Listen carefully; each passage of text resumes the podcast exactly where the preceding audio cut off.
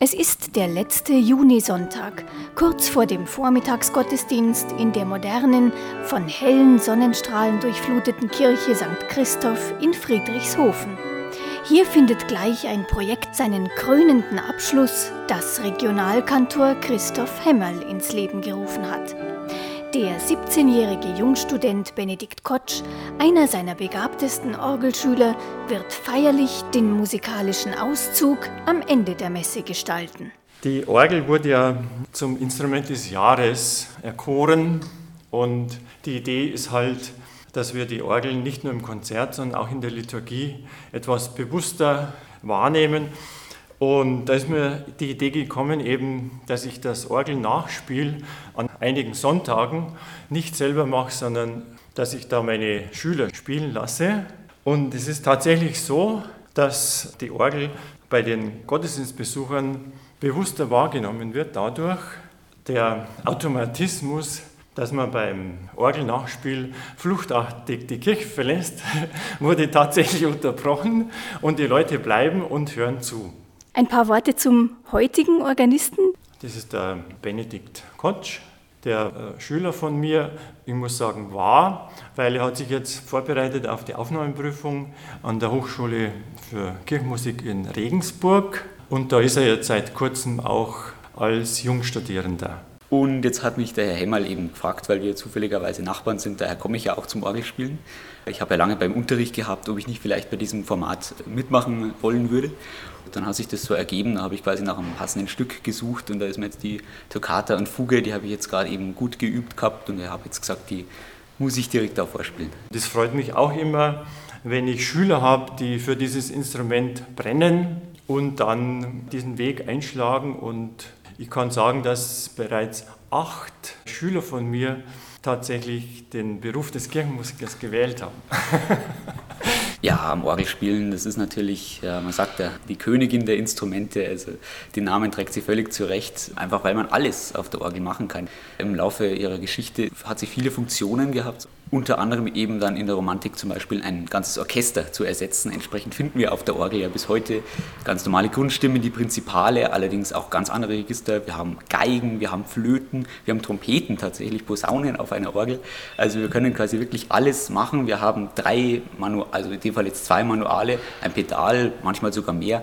Entsprechend viele Ebenen, viele Möglichkeiten, Stücke zu präsentieren. Man kann leise spielen, man kann laut spielen, man kann agogisch viel machen, also ein Instrument, auf dem einfach technisch technisch und auch vom musikalischen her sehr viel rauszuholen ist.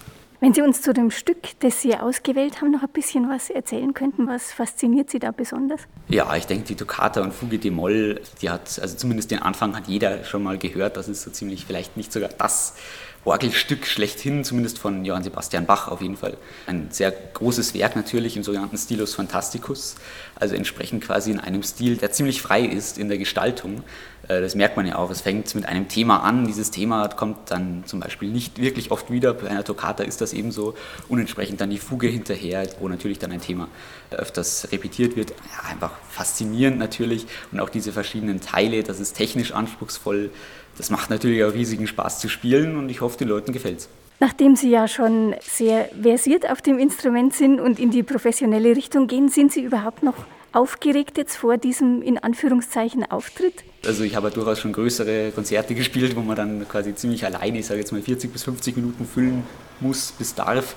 Aber selbstverständlich bin ich auch natürlich für so einen, ja, wenn es auch ein vergleichsmäßig kurzer Auftritt ist, aufgeregt im Voraus. Aber ich hoffe, das äh, ist dann nicht zu deutlich zu hören, weil gerade bei so einem Stück, das ist, mein Orgellehrer würde sagen, eine horrige Geschichte.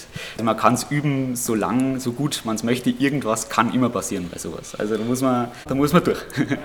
Und dann ist der große Moment gekommen. Die absolute Konzentration von Benedikt Kotsch ist im wahrsten Sinne des Wortes mit Händen zu greifen.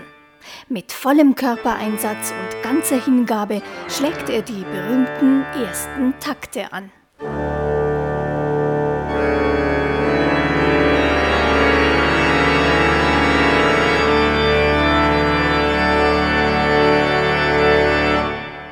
Ganz herzlichen Glückwunsch zu dieser fantastischen Leistung. Die Leute konnten ja gar nicht abwarten, Ihnen zu applaudieren, haben schon zu früh begonnen zu klatschen. Sie haben stehende Ovationen bekommen. Ja, ist natürlich fantastisch, wenn man so eine Rückmeldung, also eine positive natürlich dann und auch von den einzelnen Leuten, die dann einzelne Sachen sich rauspicken und sagen, was ihnen ganz besonders gut gefallen hat. Immer schön natürlich, wenn man das bei anderen Leuten auslösen kann und jetzt ohne mich dazu hoch in den Himmel loben zu wollen, aber ich glaube, so gut habe ich es tatsächlich noch nicht einmal beim Üben geschafft. Also das war heute wirklich für mich auch persönlich eine einmalige Aufnahme de facto. Hochspannung und jetzt haben wir natürlich, das jetzt ein Radiobeitrag, das sieht jetzt nicht, aber Sie sehen es zumindest insofern, dass meine Finger immer nur ein bisschen zittern, also das ist natürlich einmal von der, von der Anspannung ein bisschen aufgeregt, ist man natürlich immer bei sowas, aber eben auch einfach wegen dieser enormen Spannung einfach, die da entsteht. Haben Sie schon eine konkrete Stelle für sich im Auge, Ihre Wunschorganistenstelle, die Sie gerne danach inne hätten?